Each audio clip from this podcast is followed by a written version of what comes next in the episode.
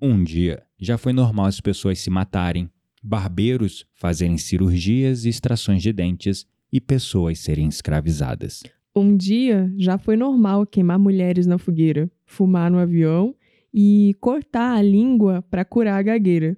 Mas e hoje? O que é normal para você? Papo, Papo, papo, papo, papo místico.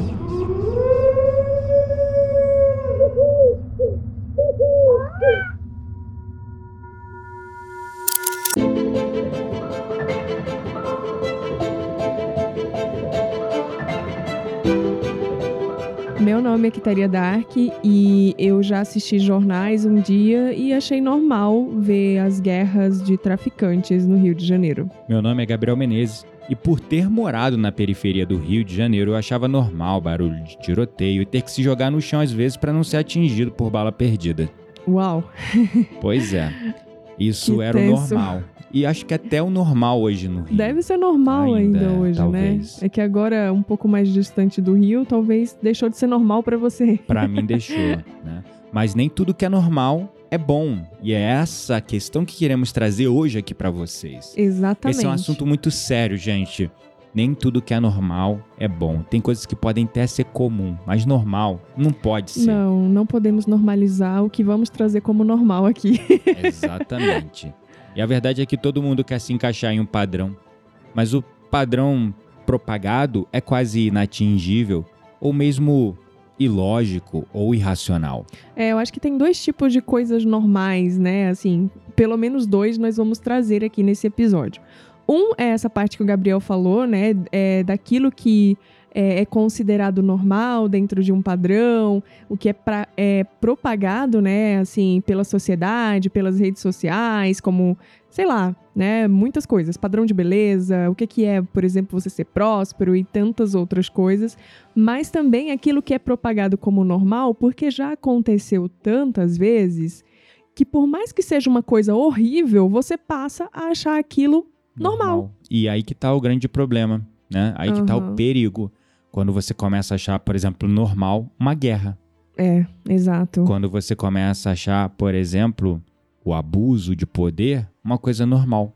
Como pode ser normal um ditador, né? Porque é isso que o Putin tá fazendo, né? Uhum. É um ditador sem emoção, mandando soldados lá para morrer. Uhum. Soldados russos estão morrendo nas ruas e não estão sendo nem enterrados.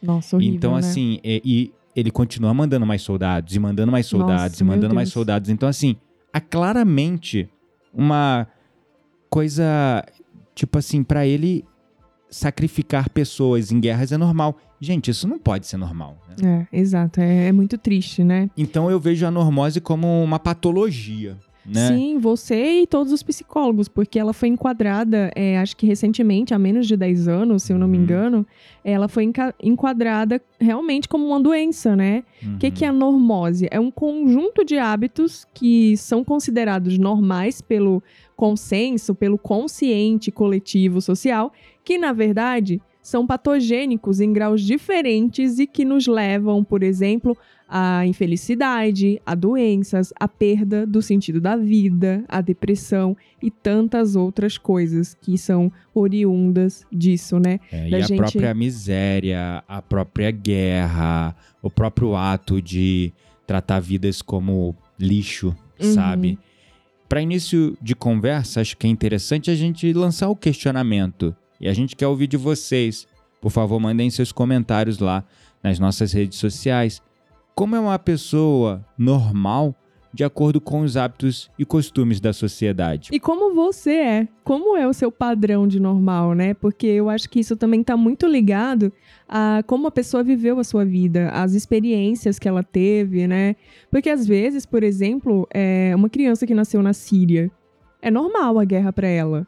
Sei Uhum. lá, em certo nível. Ela Pois é. nasceu vendo a guerra. Já- ela vê pessoas, por exemplo, amputadas, pessoas que foram mortas. Se Sim. der mole, vê corpo na rua, carros explodidos. Ver e é pessoas coisa, passando com armas, né? Até E é no uma próprio Rio de coisa Janeiro. totalmente né? normal. Pois é, no Rio de Janeiro. No Rio de Janeiro você vê normal. alguém armado, É normal. dependendo da região que você mora, né? por exemplo, na Zona Sul, Na cidade você só vai ver policial, mas vai pra periferia. Uhum. É a pessoa passando, uma pessoa normal passando de moto com uma metralhadora nas costas, como Um se estivesse fuzil, né? passeando. É, nossa. E eu já vi isso várias vezes. As primeiras vezes eu me assustei, mas depois passou a ser normal. É, então. E eu perdi medo. Por isso que eu acho que essa questão da normose, ela tá muito relacionada à forma como a gente vive as nossas experiências, né? Pois é. Então, assim, uma- por exemplo, eu nunca morei no Rio de Janeiro, então se eu visse uma cena dessa, pra mim não ia ser nada normal. É. Imagina. Agora, Nossa. pra quem tá lá e vê aquilo todo dia, né? Com o tempo vai virando normal. Infelizmente, né? Uhum. Bom, e hoje nós trouxemos aqui uma lista de oito coisas que nós achamos, consideramos que na sociedade atual são Ditas como Como normais, normais. quando não são. Né? O que a gente quer aqui apontar para vocês é o que a gente vem considerando como normal, que infelizmente é comum, mas não pode ser tratado como normal. Porque se é tratado como normal, vira patologia, é a tal da normose. Como a gente citou logo na abertura do episódio, no passado era normal, né? As pessoas serem escravas, Uhum.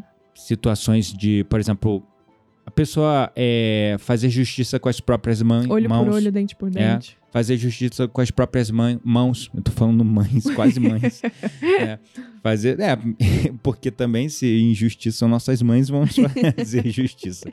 Mas assim, é brincadeira, é, era comum, por exemplo, uma mulher que traísse o homem, ela era colocada na rua e era apedrejada até a morte. Sim. Entendeu? Isso era normal, entende?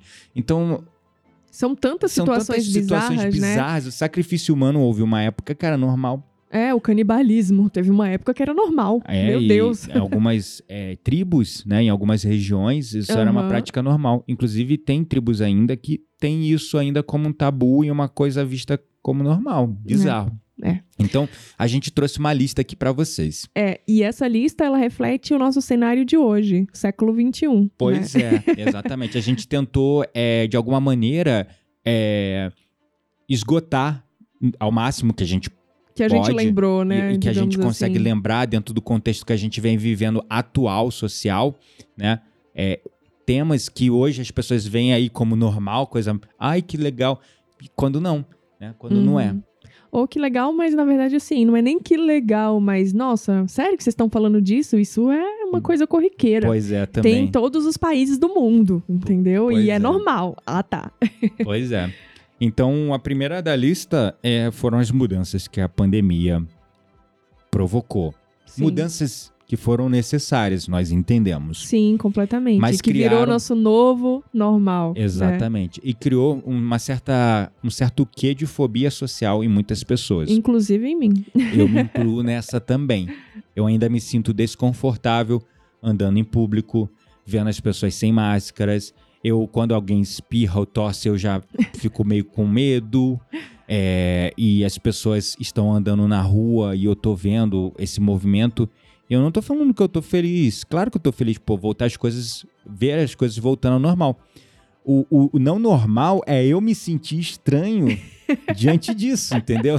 É, porque assim, antes da pandemia, era o comum era a gente abraçar, a gente não ter que usar máscara, sair de casa, socializar, né? É. Tipo, ir pra show, ir pra festa, pra um barzinho, trabalhar no escritório. Hum. Isso era o normal.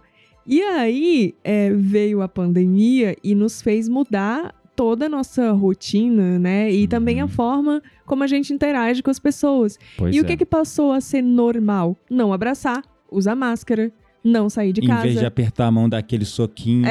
É, exato.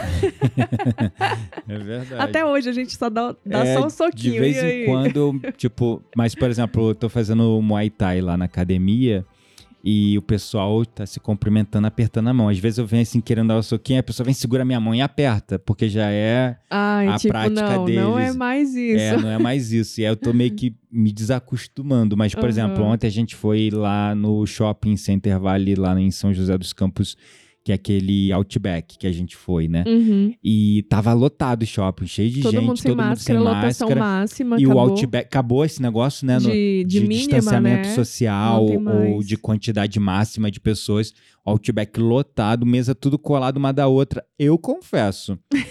o, o- garçom vindo falar com você, assim, quase colando no teu rosto, né? Pra Pra, te conseguir te ouvir. ouvir sem máscara. Eu confesso que eu passei ali uns.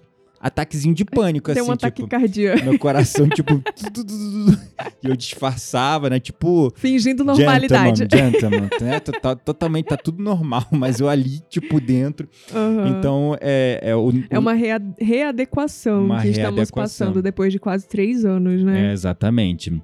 É, a outra da lista, que é uma coisa que é a minha missão, o meu trabalho, assim, o meu foco, e hoje cada vez mais eu venho trabalhando com pessoas nesse sentido, é a questão da ansiedade, né? Nossa, é, é muito normal ser estressado e sofrer de ansiedade no século XXI, né? Tipo, se você fala no seu trabalho, ai, não, porque eu tenho ansiedade, a pessoa, ah, É, hum. Eu também Tipo, tenho. quem não tem, né? É, tipo, Entendi. E daí que e você daí? tem ansiedade? É, exatamente, Normal. Exatamente, é bem isso, né? E daí? Que- que- Né? né? Você tá se achando especial porque. É, tipo, daí ah, vou pegar uma lic- tem. vou pegar, por exemplo, uma licença médica pra, porque eu tô muito estressado e isso tá causando, sei lá, sérios problemas à minha saúde. Nossa, mas você vai pegar uma licença médica porque você tá estressado? Todo mundo é estressado hoje, É. né? É normal ser estressado, não precisa de uma licença por causa disso. Pois é, exatamente. Então, assim, é, esse é um perigo, tá? Aham. É um perigo muito grande. Porque a questão do estresse, da ansiedade vem sendo tratada como uma coisa normal. Uhum. Ela pode ser comum, mas normal ela tá longe de ser.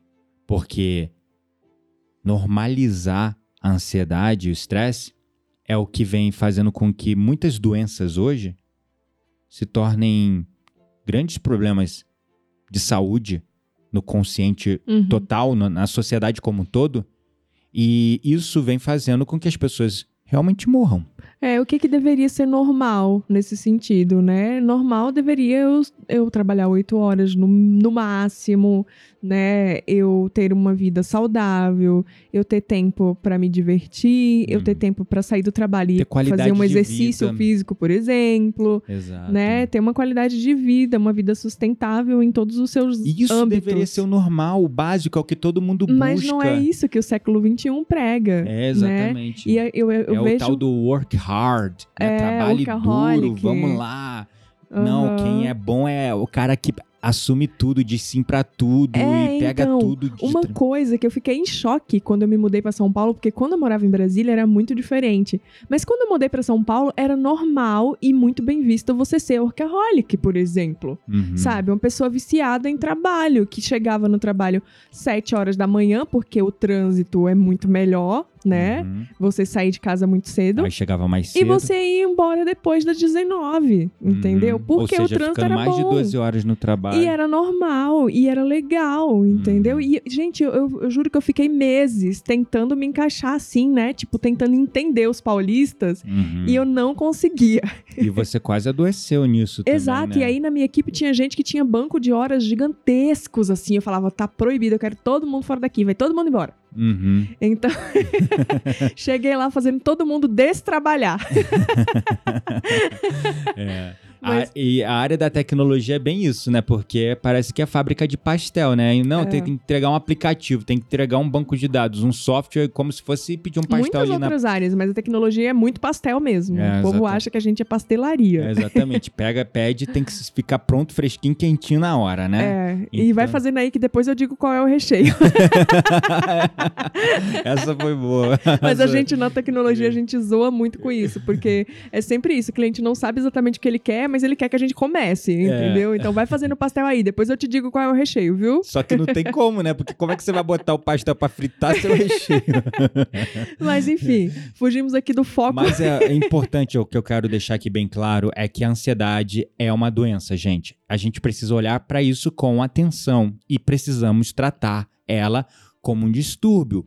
Não Uhum. que vá te matar, não que é uma parada incurável, não, não é.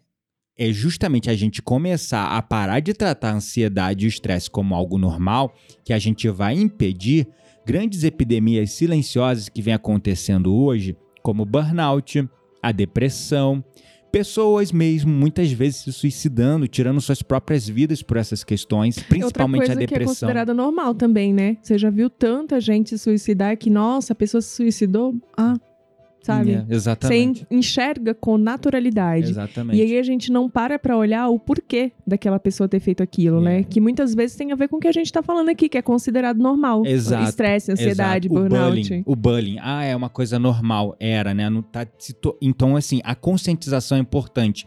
E o meu trabalho maior é realmente conscientizar as pessoas da importância da gente olhar para a ansiedade como um desequilíbrio que precisa ser reequilibrado, restabelecido no nosso sistema, porque com o tempo vai acontecer de você desenvolver aí até mesmo uma doença de ordem física, uma miocardite, uma questão, né, Uhum. um- algum problema cardíaco, algum problema é, é, hormonal, também, né? hormonal, Porque tem ou mesmo um câncer, porque já tem vários nexos causais epidemiológicos conectando hoje dentro da medicina a relação direta do Uhum. estresse, da ansiedade com diversas doenças, como a própria diabetes, o- algumas formas de câncer, diversos problemas de é, ordem cardíaca, questões mesmo de doenças degenerativas que você só vai pagar o preço dessa porcaria quando tu tiver mais velho, que é Uhum. tecnicamente, ah, eu já trabalhei a vida toda, vou me aposentar, vou curtir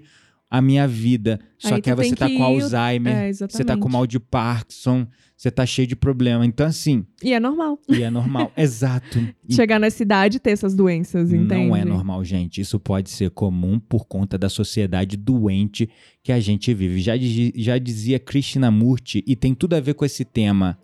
Não é saudável, não é, não é normal e se considera saudável numa sociedade tão doente. É Sim. mais ou menos assim, eu não lembro exatamente, mas é assim, a frase, a essência da frase quer dizer assim: não é, é mentalmente saudável você se considerar normal e saudável numa sociedade tão doente, porque Uhum. tudo que você acha que é normal e saudável, na Não é. verdade é insalubre. É verdade, tem e tudo tá a ver tudo com a ver tema. com o nosso tema aqui, É, entendeu? Nossa, muito, muito a ver. Pois é. Enfim, outra coisa ainda, falando sobre ansiedade e estresse no trabalho que é considerado normal, é fazer hora extra, sabe? Tipo assim, gente, hora extra, o próprio nome já fala, é extra. Tu não tinha que estar trabalhando até mais, entende? Uhum, é verdade. E assim, é claro, é, existem situações que são necessárias, mas é uma coisa, tipo, completamente corriqueira e considerada normal. Ah, não, faz aí X horas extras, trabalha até meia-noite, faz não sei quantas horas extras e é normal, sabe? Uhum. Não, normal é tu trabalhar oito horas, tu ter uma vida, né? Exatamente. Porque você não, não vive pra trabalhar, você trabalha pra viver, né? Então, tipo, Pois é. é, essa, essa visão também, né, de que a gente é muito do nosso passado. Os nossos pais falavam muito, eu vi muito dos meus pais. Eu falava, eu quero trabalhar numa coisa que eu gosto.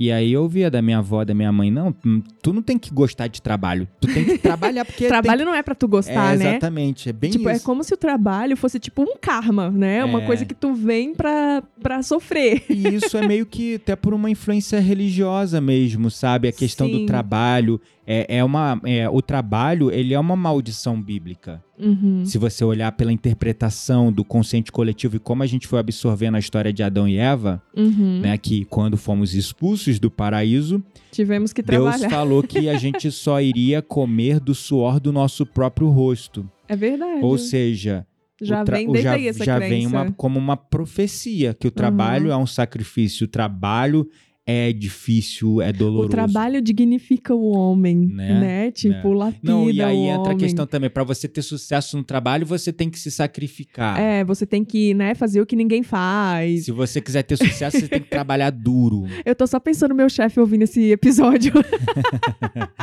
Pois é. Oi, chefe. E É isso aí.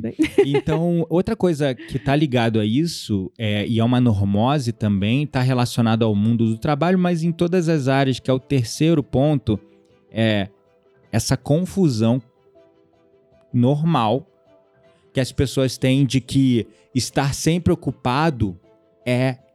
Você estar sempre ocupado e sem tempo é ser importante. É, tipo, sei lá, por exemplo, o presidente do Brasil, um ministro, né? Tipo, São pessoas que estão uma com agenda, agenda lotada, é, né? Abarrotada ocupadas. de, de, digamos, eventos sociais e tudo mais. Então, compromissos, reuniões. é, exatamente. Aí vem muito essa crença mesmo, né? Ainda relacionada um pouco ao trabalho, de Uhum. que você tá sempre ocupado é sinônimo de tu ser alguém muito importante. Pois é.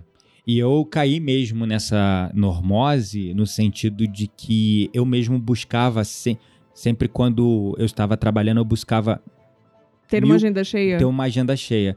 Eu comecei como estagiário e quando eu era estagiário, eu passava, eu, eu, tipo amava o meu trabalho, eu queria me, de- me, me destacar e eu me destaquei, mas eu Uhum, comecei com aquele sangue nos olhos, só que eu não tinha muita coisa pra fazer. entendi. aí, às vezes, eu ficava caçando, né? Aí eu ficava parado e eu me achava, pra tu ver a pressão do consciente coletivo nesse sentido, eu me achava um lixo, eu me achava um inútil. Como assim? Eu estou aqui no trabalho sendo pago, é, E não esse- fazendo, fazendo nada. Eu tenho oito horas e eu só tô trabalhando três, por É, exemplo. não, né? naquela época eu tava como trainee, então era seis horas. Mas assim, Ah. de fato, era bem isso. Tipo, eu tô aqui pra trabalhar e eu não tenho nada pra fazer. Eu, eu me, vejo sentia muito culpado. nesse lugar também. Porque, É. assim, recentemente, não agora, porque agora que eu tô de projeto, só Jesus na causa. Uhum. Mas, assim, é, há um tempo atrás, é, eu tava num projeto que, assim, eu terminei o que eu tinha pra fazer e eu ficava o dia inteiro à disposição do cliente. Uhum. Se ele me chamasse, eu tinha o que fazer. Se ele não me chamasse, era isso. É. E assim, eu me lembro que assim, foi até uma questão, por exemplo, de ética e moral sendo desenvolvida na minha mente.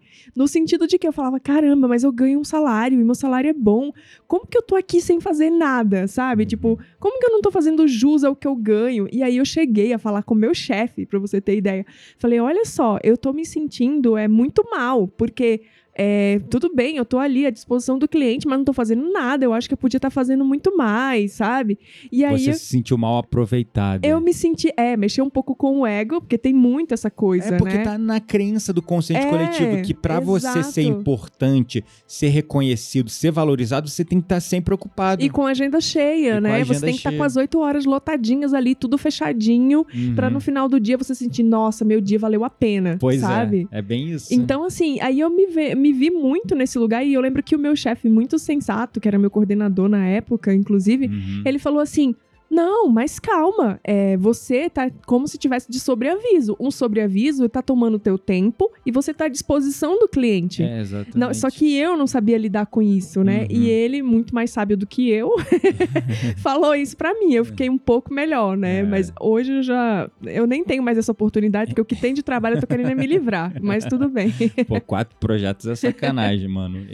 E, o pior, tu entra na reunião com o cliente, o cliente, ué, mas você tá nesse projeto? Não, eu só tô aqui, tipo, para dar consultoria, né? Pra não falar que tu também tá no projeto. Na última foi: não se preocupe que eu sou onipresente, onisciente, quase um, um deus aqui, né? Porque eu tô em todos os lugares ao mesmo tempo, o tempo inteiro.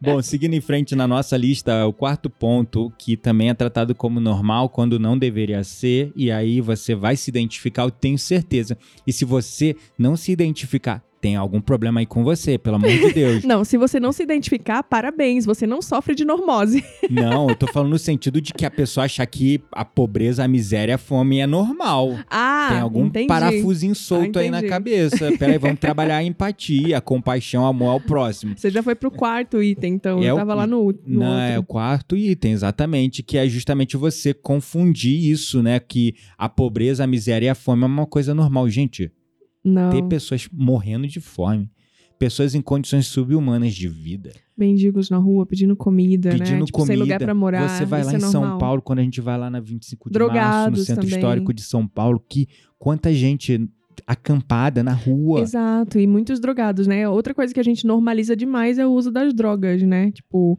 é, de pessoas viciadas e na Uhum. rua. A gente olha e fala, nossa, mas isso tem em tudo que é lugar. É, Nossa, mas isso é um problema que todo país tem. Sei lá. exato. É normal ver esse Exato. monte de gente drogado na rua. Então, sabe? e aí que tá um problema, porque aí você vai se desumanizando. Aham. Porque você começa a olhar, não olha mais para aquilo como um ser humano. Aí Você começa a se desensibilizar. Sim. Você perde a empatia pela, pelo próximo. E aí o que acontece? Eu, eu vejo isso mesmo como a gente vai. A palavra é se tornando desumano num Uhum. certo nível, sabe? Sim, sim. Quando É. tem outros que tem aí sobrando que não dá nem pra gastar numa vida inteira ou mais de uma vida. É, por isso. É o capitalismo, né, gente? É, eu sempre exato. falo mal do capitalismo, mas tudo bem. É, exatamente. Eu, Parece eu, até eu- que eu- eu já acreditei no capitalismo, hoje eu não acredito, mas também não, não entendo como, um- por exemplo, um comunismo funcionaria, porque também é a mesma coisa. Porque são. A ideia é a mesma, É, é, centralização de Do dinheiro, recursos é. na mão de poucos. Sim, não faz. Não, nem então, nem- é assim, assim. qualquer sistema ele é doentio. É, a né? gente tem que criar um sistema novo. Vamos criar Gabriel. Vamos. Qual? Não sei, depois a gente acha o nome. Beleza. Mas um mais igualitário, mais voltado por espiritual, entendeu? Exatamente, pode ser. Vamos lá, vamos lançar uma nova Ai, revolução. Senhor, socorro. Estamos viajando aqui, onde ó. as decisões políticas vão ser tomadas no coração, Olha, através da isso aí, intuição. De acordo com... com... O princípio básico vai ser sempre pensar no bem do próximo, em qualquer decisão que vai Olha, tomar. Que nobre. Será que funcionaria esse sistema? Ai, meu Deus. Talvez... não- funcionaria, funcionaria. O problema é que as pessoas não conseguiriam. Eu acho que funciona muito bem lá no Estrela de Luz. Num planeta aqui na ditoso, Terra. Num mundo ditoso e evoluído de quinta dimensão funciona, mas aqui na. Terra... Por aqui, infelizmente, ainda É, não. Mas é. você falando disso e a gente entrando um pouco nessa questão da pobreza, miséria, fome, questões sociais e Pô, espiritualidade. mas pelo menos uma coisa podia funcionar, é os governantes governarem para as pessoas e não para eles, Ah, né? é. Isso, Isso seria- isso é o básico, seria né, o básico, né? gente? Aham. Mas o normal e a outra normose, né? O normal é eles governarem Governarem- para eles mesmos. Exatamente, em benefício É. próprio ou de outros que também traz benefício para eles, né? Exatamente. Mas uma coisa que me veio aqui enquanto a gente estava conversando e falando sobre a pobreza, a miséria e a fome e essas questões espirituais, foi que recentemente eu vi um vídeo de uma pessoa na internet que eu até comentei com o Gabriel. É, essa pessoa tava, tipo, gravando uns stories na- no Instagram, né? E ela tava falando é, de que ela tava passando na rua e aí veio uma, uma, uma pessoa, né? Uma criança pedir dinheiro pra ela e a mãe tava do lado, assim, né? Uhum. E aí, é, ela falou que a criança ficou com a mão, assim, estendida pra ela, né? E não falou nada, só ficou com a mão estendida. E ela falou assim, tipo, hã? Né? O que, que você quer, minha filha? Ela falando isso nos stories dela. Uhum. Se você tá nessa situação, olha isso. É, Se você está nessa situação. Olha aí o, o jovem místico negacionista filho da puta. É exatamente egoísta e não entendendo o que é o princípio do É amor. totalmente privilegiado, porque tava empregado, tinha uma casa, tinha um emprego, tinha era branco, entendeu? Uhum. E tava lá, né? Aí ela falando, a pessoa tava lá pedindo é, esmola na rua, olhando pra mim como se eu fosse obrigada a dar dinheiro pra ela.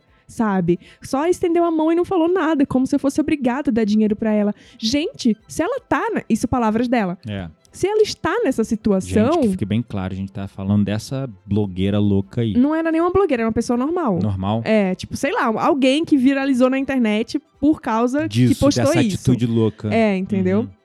E aí ela falando assim: "Ah, porque se essa pessoa, essa família, se essa família tá nessa situação, é porque ela tem um karma muito grande Uhum. e ela tá ali porque ela precisa aprender.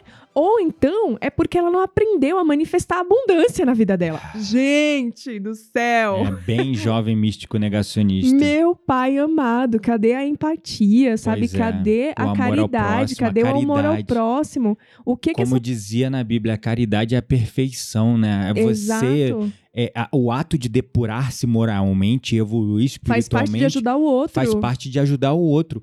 E não necessariamente, gente, é só dar comida, dar dinheiro. É dar É. educação, é dar palavras de apoio, é ouvir. Isso é caridade. Tudo isso é caridade. E então, na visão dessa pessoa totalmente privilegiada branca, né, que tava é, esclarecendo, esclarecendo isso nos stories dela, ela era uma pessoa muito mais evoluída, muito mais merecedora e a pobreza, a miséria e a fome é normal para quem tem um karma, Hum, é normal para quem deve alguma coisa para a espiritualidade, é entendeu? verdade. e esquecendo completamente de depurar a si mesma, né? Exato. Então, assim, não é normal você achar que porque uma pessoa tá lá te pedindo esmola, é porque ela merece, sabe? Ou porque ela tá pagando Ou porque ela tá karma. pagando um karma, mesmo que seja. Mesmo que mas seja- não é normal tu agir dessa forma. Mesmo que seja pagando um karma, pela que não cabe a ti dizer. né? Exatamente, não cabe a ti. De qualquer maneira, estamos todos aqui para aliviar o fardo um do outro.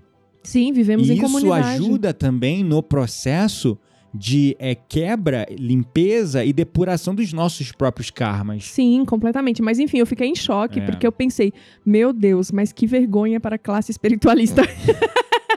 Não, existe agora eu, um- o meu um eu, sindi- um julgador. É, o sindicato espiritualista, classe Eu tô zoando, né? Tô sendo tão ridícula, ridícula quanto ela falando uma Aham. merda dessa. Mas enfim, Uhum. é, é sobre isso, sabe? E uma outra coisa também que são que é considerado normal são as doenças, Uhum, né? Verdade. E a gente já falou de várias aqui que são causadas até por nossos próprios comportamentos, mas também, ah, por exemplo, uma pessoa tá com câncer. Gente, é normal alguém tá com câncer. Tem, sei lá, zilhões de pessoas com É. câncer no mundo, sabe? É, e, e- e eu vejo esse um, como um problema ainda mais sério, porque, tipo assim, o câncer. é, não é teoria da conspiração, gente, de verdade. Eu já estudei o suficiente para saber que já existe cura para o câncer.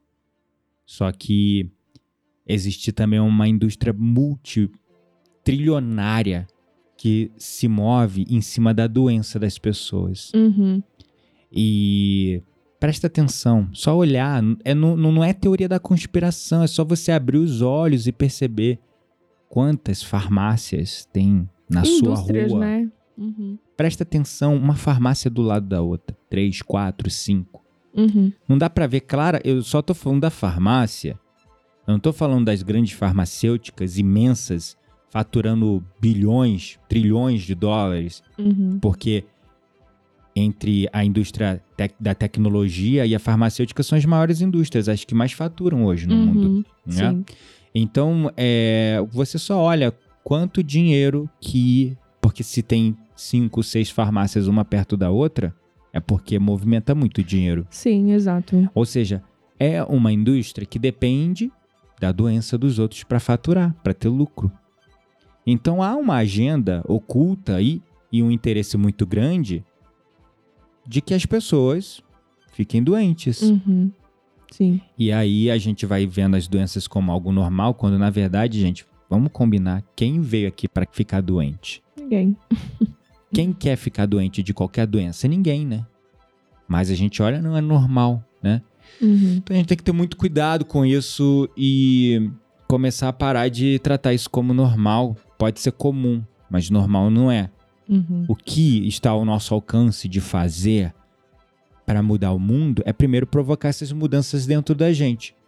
E assim, como um processo de reverberação, aquilo que a gente para de tratar como normal na gente, a gente começa a parar de tratar no normal no todo, Uhum. e isso vai reverberando, as pessoas vão mudando também. Com certeza.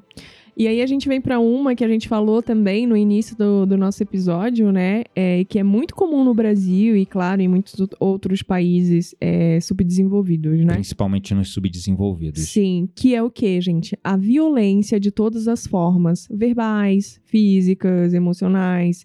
E aí é a física muito mais aqui no Brasil, né? Também a gente, na verdade, nós temos todos os tipos de violência É. aqui. É. Mas nos países mais desenvolvidos, elas também se manifestam de outras formas, né? Geralmente mais, emocionais. e verbais. É, né? exatamente. Que uma coisa, na verdade, está ligada à outra, assim, É. né? Não que não haja violência também física, mas é muito menor Sim. comparado com os países subdesenvolvidos, onde ainda é normal o pai espancar Mas- o filho, o marido bater na mulher. É isso que eu ia Entendeu? falar. É, acho que fora do Brasil é muito comum essa, essa violência física quando tá voltado para mulheres. Uhum. Porque, assim, a gente falando de violência num contexto geral, a gente vem muito para essa questão é, de, de morte, né? De assaltos, que é muito comum aqui no Brasil, de drogas, que tá envolvido com violência também, né? Uhum. É, mas quando a gente vai para fora é, do Brasil e para países que são mais desenvolvidos que o nosso, a gente vê muito mais também a questão da violência contra a mulher,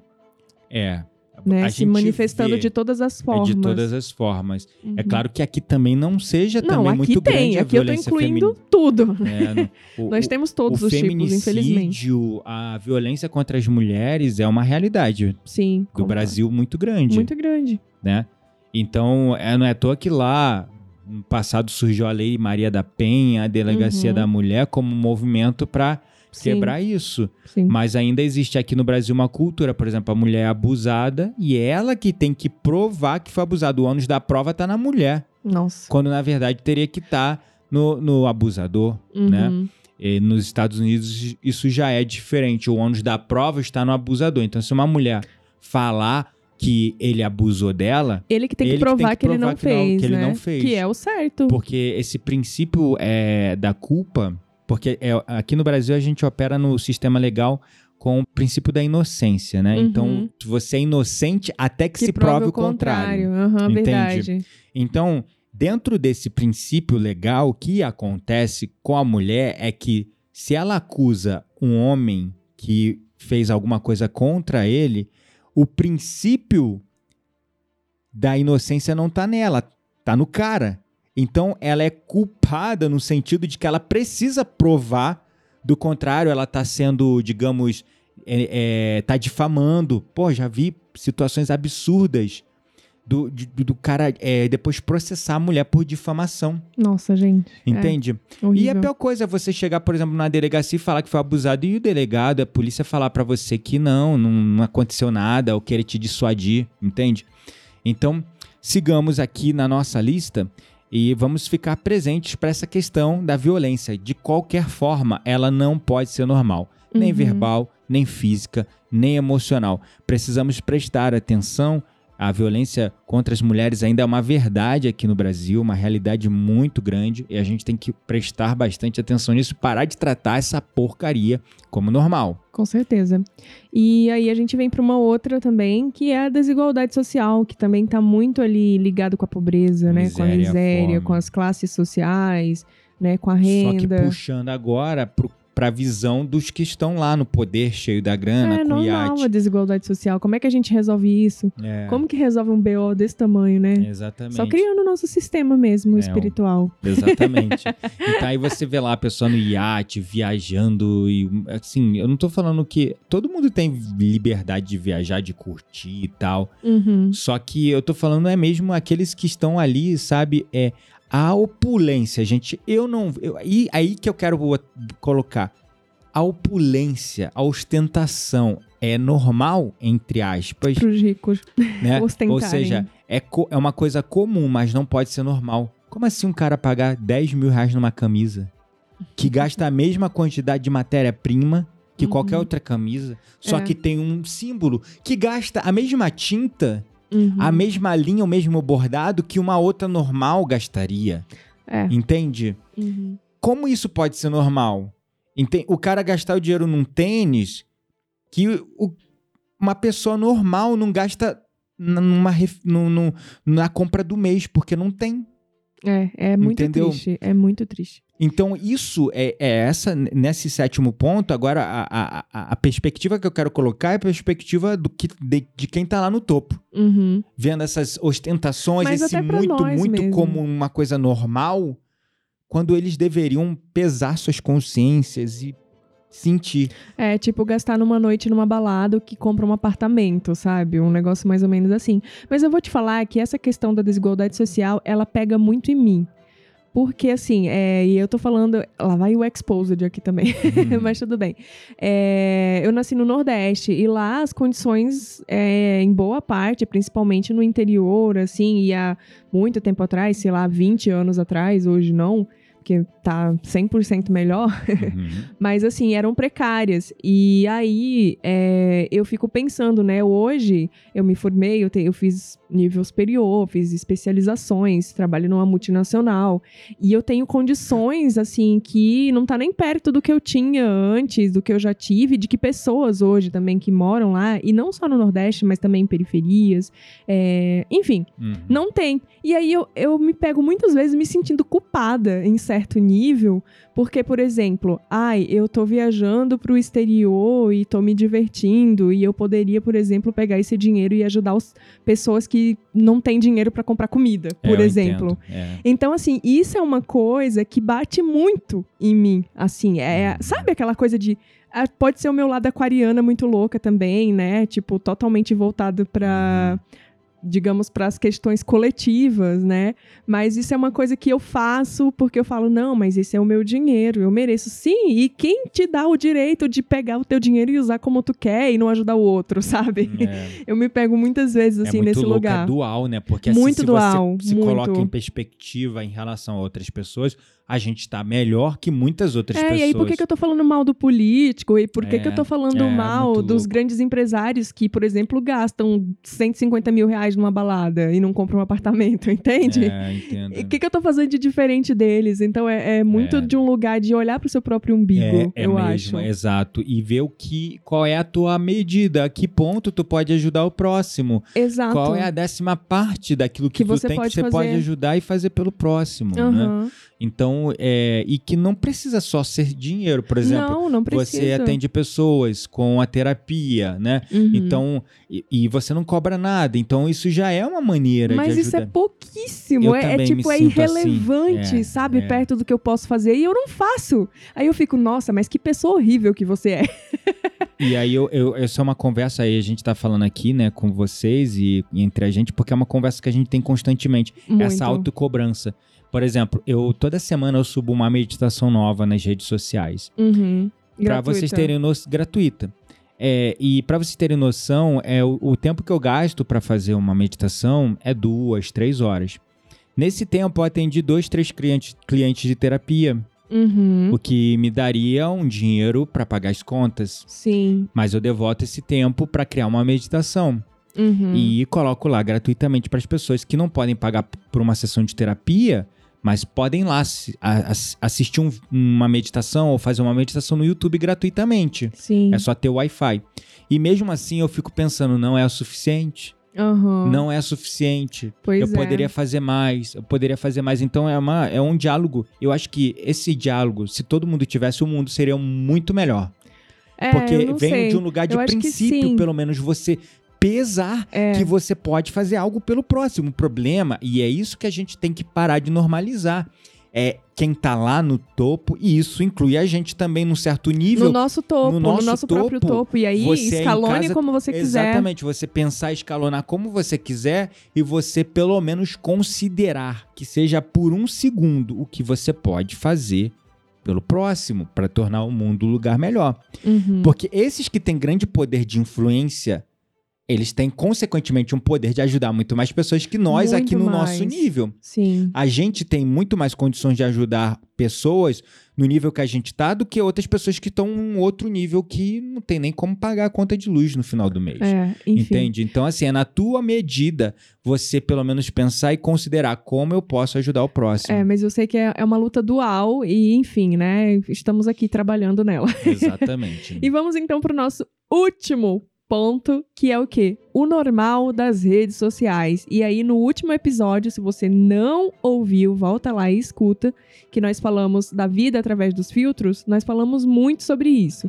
O normal da- das redes sociais, a beleza, o sucesso, as aparências, o dinheiro, como as redes sociais tornou normal, né? Por exemplo, você ter é, um determinado tipo de beleza, né? Um padrão, é, você- o que, que é sucesso na sua vida, né? O que, que o dinheiro proporciona. E aí fica criando ali uma máscara que todo mundo tem que ser daquela forma, né? E todo mundo quer vestir aquela máscara para se sentir melhor por dentro, quando na Exato, pra- verdade aquilo ali é só uma falta do teu encontro com você mesmo internamente. Exato. E Porque aí, quando você vira seu sucesso, a sua beleza, a sua roupa de marca, mano, você é, ignora tudo isso. ignora, né? ignora tudo o que você é por dentro e você tá vestindo uma máscara que não é você.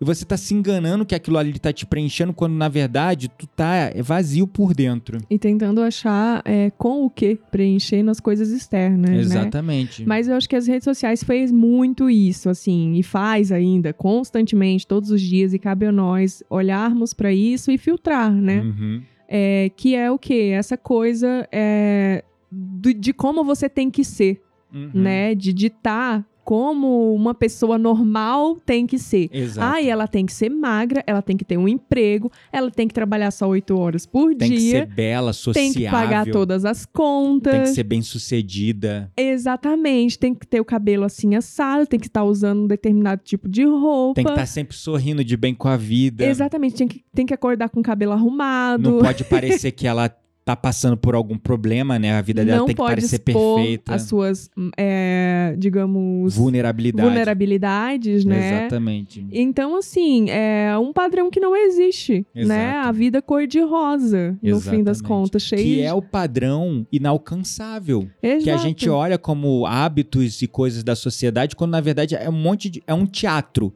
É um teatro ridículo.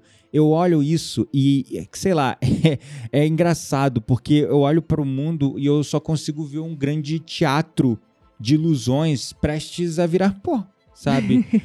e é isso. A gente pre- Principalmente nas redes, né? é, a gente precisa aprender a amar uns aos outros, né? E reconhecer também nesse sentido de que, cara, primeiro você tem que se encontrar dentro de si mesmo. Uhum. Você tem que se encontrar consigo mesmo. Você não é o seu carro, você não é a sua marca, você não é nada. E né? você não é o que você mostra no Instagram. Exatamente.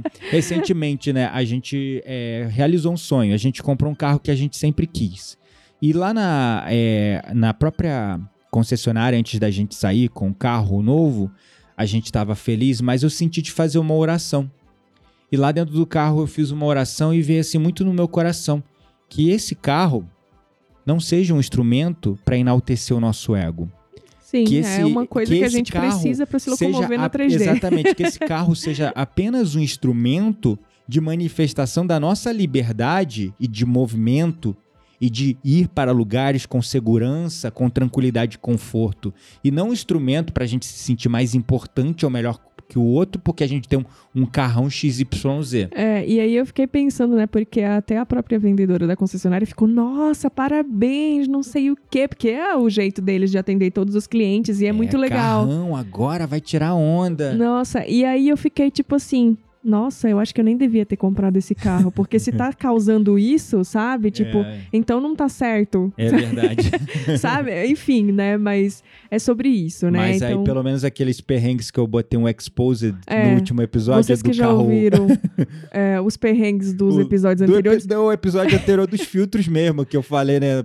Sim. Passando perrengue com carro na rua, É porque o nosso carro, carro era, era muito velho, gente. Não acho que a gente trocou de carro. Ah, não, por quê, né? Não, não era muito velho, tipo, cheio do- dos BO, É. entendeu? Quase 200 mil rodado. Então, É. assim, era uma necessidade básica. Eu quero só concluir esse episódio com essa mensagem, esse gancho que a Quitéria falou, desse sujeito normal, né? O Uhum. que é ser normal? O que é ser esse sujeito normal, né? Porque é aquela velha história. Quem não se normaliza, quem não se encaixa nesses padrões ditos normais, ah, o sujeito normal é X, Y, Z, como a gente deu alguns exemplos. A pessoa acaba adoecendo, Uhum. acaba ficando frustrada, doente. A angústia de não ser o que os outros esperam de que nós seja. aham. pode gerar bulimia, porque não, eu tenho que ser magra igual a Gisele Bündchen. Depressão. Pode né? gerar depressão, eu tenho que ser rico igual o Beckham, eu não sou rico igual ele, então eu me sinto merda, sei lá. Ou né? até se a gente for ver num nível mais perto, eu quero ser, eu quero viajar igual a Quitéria, É, por exemplo, é, entendeu? exatamente. Também é uma forma. É, exatamente, né? É, síndromes do pânico também, né? Uhum. Muitas pessoas geram síndromes do pânico, é, outras manifestações, enfim. A grande pergunta e o grande questionamento, e acho que é a maior reflexão que a gente quer lançar aqui nesse episódio, a pergunta que você deve se fazer é: quem espera o que de nós? Uhum. Quem são esses ditadores de comportamento Que a gente não conhece. que a gente não conhece e que tem tanto poder sobre nossas vidas? Verdade. Quem são esses? Ótima pergunta. No final, essa é a minha visão, mas você precisa refletir em você mesmo. Quem são os seus ditadores? Quem são os seus ditadores? Porque no final, pra mim, quando eu reflito nos meus ditadores de comportamento, eles não existem, porque não tem nenhum João, Zé ou Ana que vem bater aqui na minha porta exigindo Dizendo que, eu, que você tem que eu que tenho que ser. ser assim ou assado. Né? Não tem ninguém que vem aqui na minha porta falando que eu tenho que agir de determinado padrão. Não Uhum. existe. Essa cobrança, ela vem da gente mesmo. Sim. E também de uma, coli- uma coletividade abstrata que ganha. Oculta, né? É, uma, uma coletividade, um consciente coletivo que ganha presença através de modelos de comportamento altamente divulgados, amplamente divulgados na mídia. Sim, e aí, pessoal, é, para finalizar esse episódio, olhem para as contas no Instagram que você segue, para as redes sociais e percebam quem tem sido também aí na sua telinha os ditadores dos teus comportamentos. Exato. Quem é que tá te fazendo querer ser magro igual a Gabriela Pugliese, por exemplo? Exatamente. Né? Sei lá, quem é que tá te fazendo querer viajar assim ou assado, né? Uhum. Porque é a vida daquela pessoa e É, a nossa não- vida, a nossa realidade pode ser diferente e tá tudo bem. E você De pode ser modo. feliz na sua vida e na sua realidade. Exato. Eu não tô falando pra você também é, não ter sonhos. Não, não ou é nada não disso. acreditar que você é capaz e merece mais. Pelo contrário. Uhum. Mas, como eu disse no último episódio, e tem tudo a ver com esse, o caminho de ficar se comparando com o outro é o atalho mais rápido para você perder mão de quem você verdadeiramente é. É isso aí. De Bom, você se desconectar de si mesmo. E aí, vamos pra nossa roda mística? Vamos lá.